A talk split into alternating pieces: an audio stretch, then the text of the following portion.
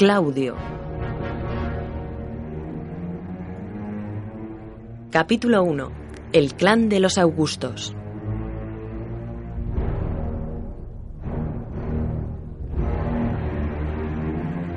Ya estoy harto.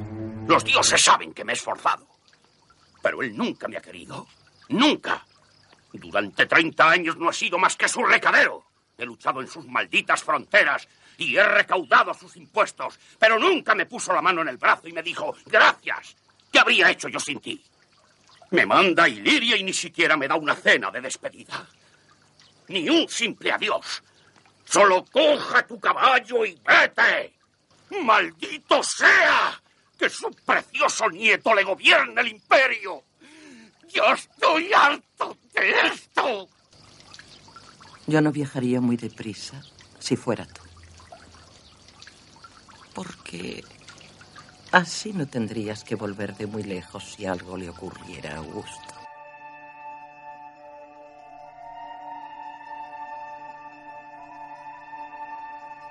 Livia era ambiciosa. En efecto, quizás el personaje más ambicioso de su época. El tiempo no significaba nada para ella. Era paciente, paciente como nadie. Sus ojos lo veían todo. Sus oídos alcanzaban cualquier punto del imperio. Sí, la mujer del emperador Octavio Augusto era el ser más peligroso de toda Roma.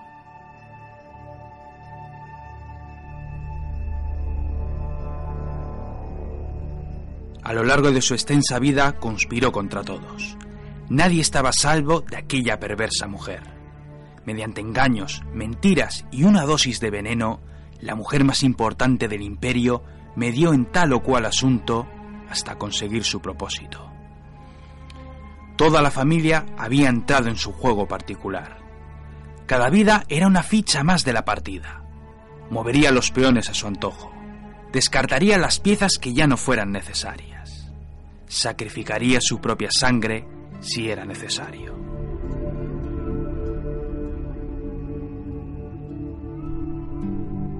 Todo estaba planeado. Solo había que tener paciencia para esperar los resultados. Sin embargo, cometió un error. En su juego había una ficha negra. Un peón que apenas merecía la pena sacrificarlo. Una ficha débil, enclenque y odiosa. Nunca le tuvo en cuenta y solo al final de sus días pudo ver con claridad el destino de la partida. Aquel peón insignificante se llamaba Claudio.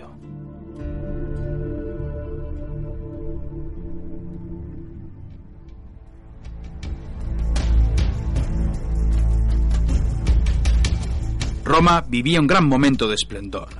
Las guerras civiles habían quedado atrás. Tras la muerte de Marco Antonio y Cleopatra, Octavio tuvo el camino despejado para forjar el imperio.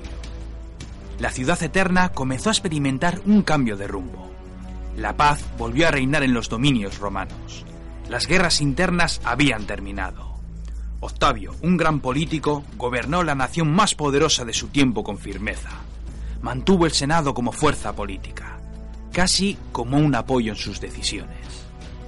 Las futuras guerras se librarían lejos de la capital, en tierra de bárbaros, lugares inhóspitos donde las legiones absorberían nuevos territorios para la grandeza del imperio. El clan de los Augustos se transformó de la noche a la mañana en una monarquía. La extensa familia del imperator le garantizaba un sucesor. Octavio jamás imaginó el cruel destino que le esperaba a todos y a cada uno de sus parientes.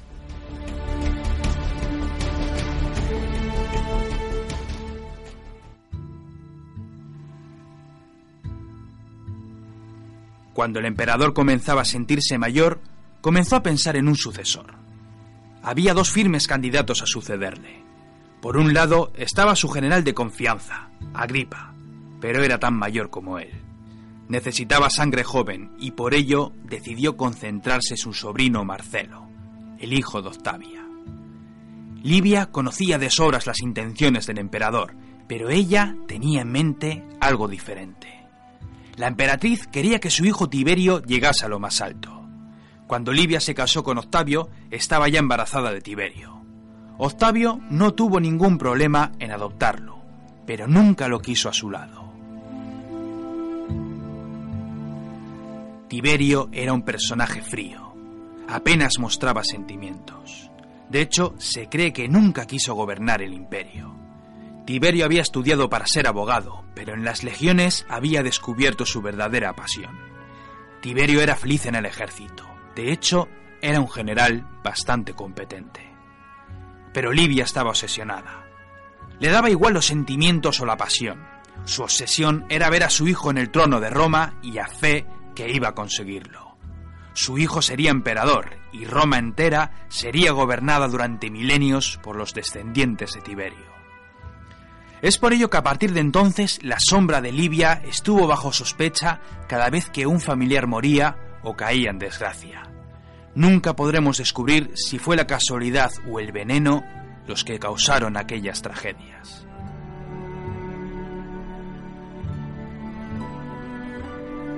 Sea como fuere, la historia comenzó con la muerte de Marcelo. El sobrino de Octavio murió tras ingerir algún alimento en mal estado. El emperador estaba desolado. Fue entonces cuando el general Agripa insistió en casarse con la viuda de Marcelo, que a la vez era la hija adoptiva de Octavio. Este aceptó la propuesta. Conocía de sobra las intenciones de Agripa. Anhelaba el trono de Roma por encima de todo. Pero Octavio, conocedor de la avanzada edad de su amigo, decidió acceder a su petición. Agripa tuvo cinco hijos con Julia la mayor, y tras la muerte del general, Octavio custodió sus nietos Cayo César, Lucio César, Julia la joven, Agripina y Agripa póstumo.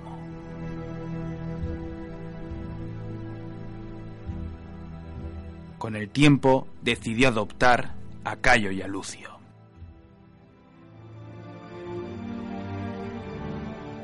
Aquellos dos jóvenes eran los candidatos idóneos para dirigir el imperio. Octavio guiaría sus pasos, les enseñaría la política del imperio, les daría mandos en las legiones para mayor gloria de la nación. Sí, algún día esos dos muchachos gobernarían en su lugar. Y en las sombras, como siempre, Livia conspiraba.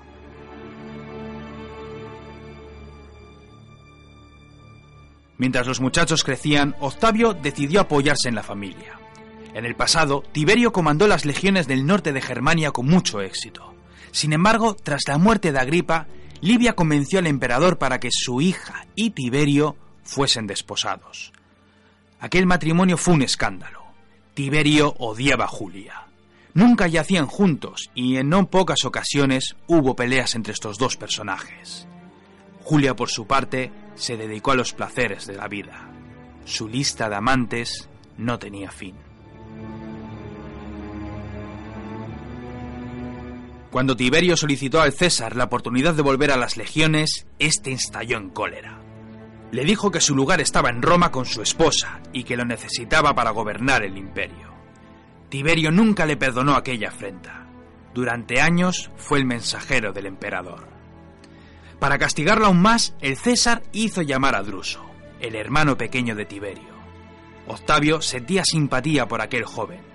Tenía ideas republicanas, pero su carácter noble le inspiraba al emperador una confianza que iba a poner a prueba. Druso recibió el mando del ejército.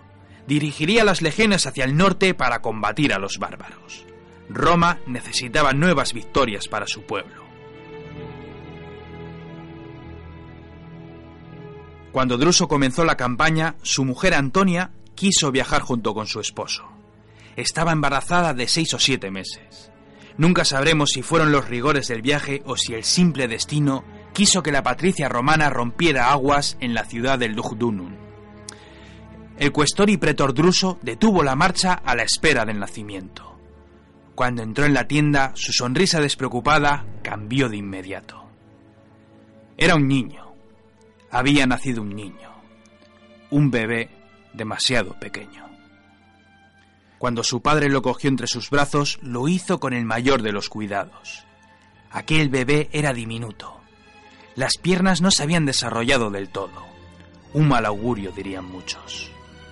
Sin embargo, Druso volvió a sonreír. Miró a su esposa y a continuación levantó con sus brazos al bebé al tiempo que le daba un nombre. Claudio dijo.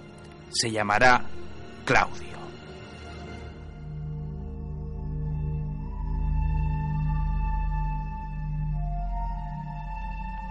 Un año después, su padre murió. Antonia volvió a Roma con las cenizas de su marido y nunca más se casó. Pobre Claudio. Los años fueron pasando. En el palacio las risas de los niños daban vida a una corte desgarrada por otra trágica muerte. Lucio, uno de los hijos de Agripa adoptados por el César, había muerto en Oriente. Su muerte, como todas las demás, suscitaron todo tipo de sospechas. Octavio estaba muy deprimido. Solo le quedaba el joven Cayo. No iba a permitir que su vida fuera arriesgada en diferentes campañas militares. Su lugar estaría junto al César, dirigiendo el imperio. Un año después, Cayo murió en su lecho sin que los médicos pudieran hacer nada. Octavio pasó varios días sin salir de sus aposentos. No quiso hablar con nadie.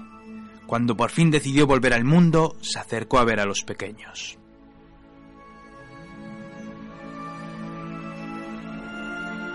Los niños y las niñas jugaban en los jardines del palacio.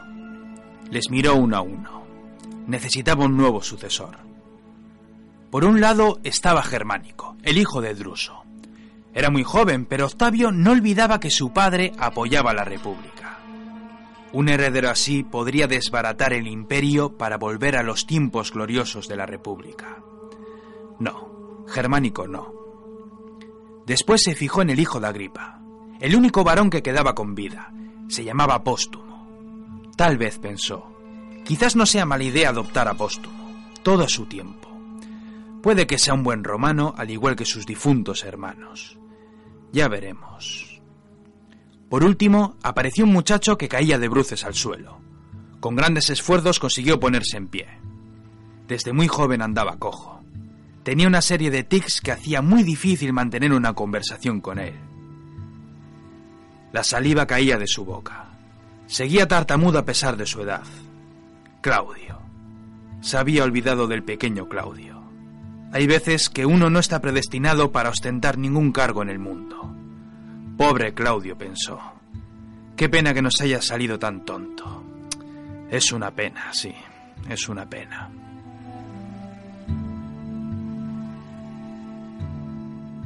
Años después, toda la familia estaba reunida mientras cenaban copiosamente. De súbito, un sirviente anunció al emperador la llegada de un legionario de las Germanias. Octavio se reunió a regañadientes con aquel legionario. Las noticias fueron desastrosas. Las tres legiones al mando de Varo habían sido aniquiladas. Augusto, furioso, hizo llamar a Tiberio. Había que recuperar las águilas y castigar a los germanos. Tiberio quiso ponerse al mando del ejército, pero Octavio, como siempre, le denegó el mando. Llama a Germánico, le dijo. Llámale y dile que el emperador no, que Roma le necesita. Creo que ese chico puede tener un gran futuro como general. Dale las órdenes y envíalo con las legiones restantes a recuperar nuestros estandartes.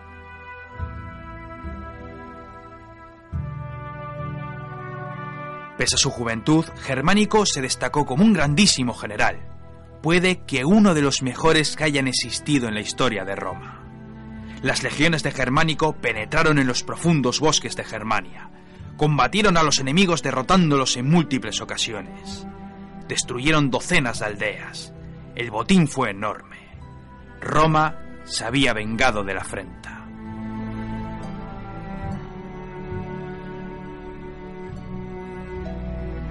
Tiberio envidiaba la suerte de Germánico. Mientras él se pudría en Roma, el nuevo favorito de César se cubría de gloria en los campos de batalla. Puede que fuera aquel sentimiento lo que lo obligó a salir de Roma. Tiberio dejó la corte y se refugió en la isla de Rodas. Nunca se supo qué fue lo que pasó. Nadie entendió aquel gesto, pero meses más tarde, cuando Tiberio solicitó el permiso para volver a Roma, Octavio se lo denegó. Los dos odiaban, y solo el amor que profesaban a Livia hacía posible su situación. Livia siempre estaba tramando algo. ¿Qué conspiraciones pasarían por su mente?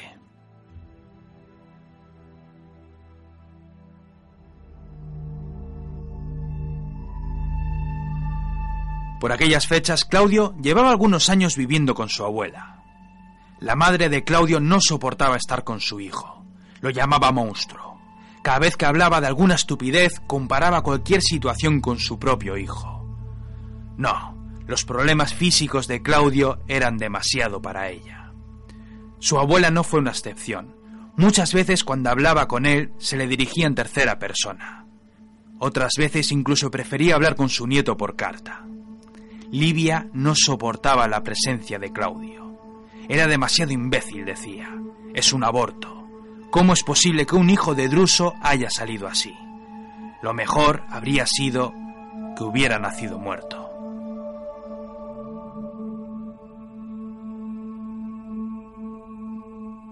Sin embargo, Claudio no decía nada. Asentía con la cabeza. Nunca discutía con nadie recibía los insultos sin inmutarse para después regresar a entretenerse con su hobby favorito, los libros de historia.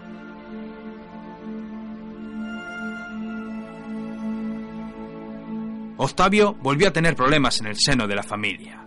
Póstumo, el hijo de Agripa, fue desterrado.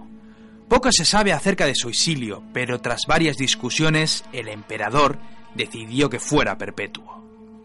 Póstumo había sido tachado de la lista. Germánico estaba batallando contra los bárbaros y Claudio era tonto. Pocas opciones le quedaban al emperador. Livia, por su parte, comenzó a imponerse. Le repitió una y mil veces que volviera a llamar a Tiberio. Octavio se negaba, pero Livia insistía una y otra vez. Había compartido con Tiberio el poder en muchas ocasiones. Sabía cómo gobernar. Sí, era muy frío y su carácter era muy difícil de llevar. Pero en aquel momento era la única oportunidad. Si la casa Julia Claudia no era capaz de aportar dos herederos, el imperio podría desvanecerse.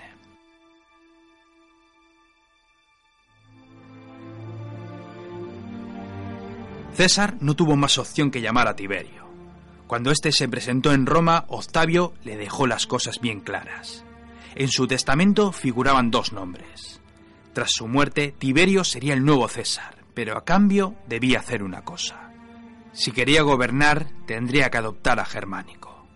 De esa manera, Roma tendría dos herederos formales y los vientos de la guerra civil nunca se levantarían. Tiberio, por supuesto, aceptó. Livia sonreía. Después de tantos años de espera, por fin se cumplían sus objetivos ya solo faltaba una cosa. Octavio debía morir.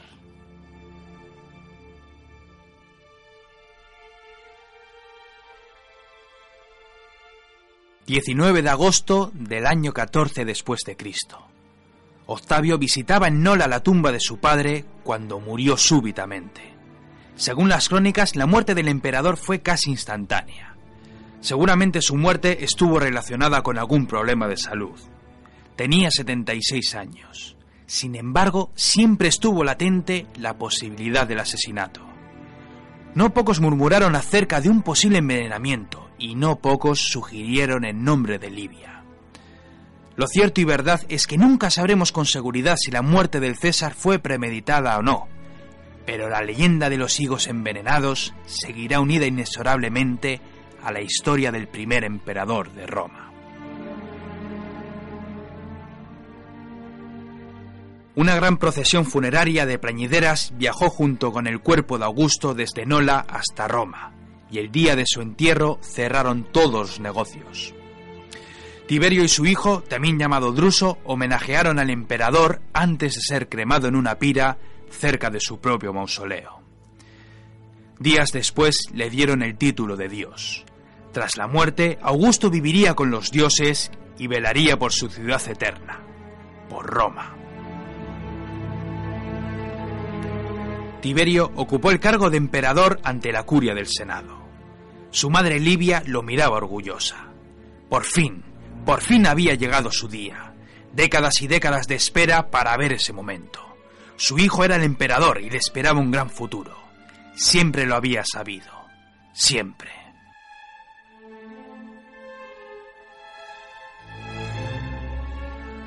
Pobre Livia. Aquella malvada mujer aún viviría muchos años para ver cómo todo lo que había construido se venía abajo. Su hijo había llegado al poder, pero los altos cargos suelen corromper a los mortales. Tiberio no fue el emperador que ella esperaba que fuera. Fue convirtiéndose en un ser mezquino, más frío si cabe, hasta convertirse en un monstruo. Un monstruo que sería eclipsado por su heredero. Un loco psicópata que transformaría la gloriosa Roma en el hazmerreír del mundo conocido. Y mientras tanto, ¿dónde estaba Claudio? Ah, ahí estás, con tus libros sobre Cartago, ignorando el futuro que te espera. Mejor así. Las grandes historias siempre comienzan con los pequeños relatos.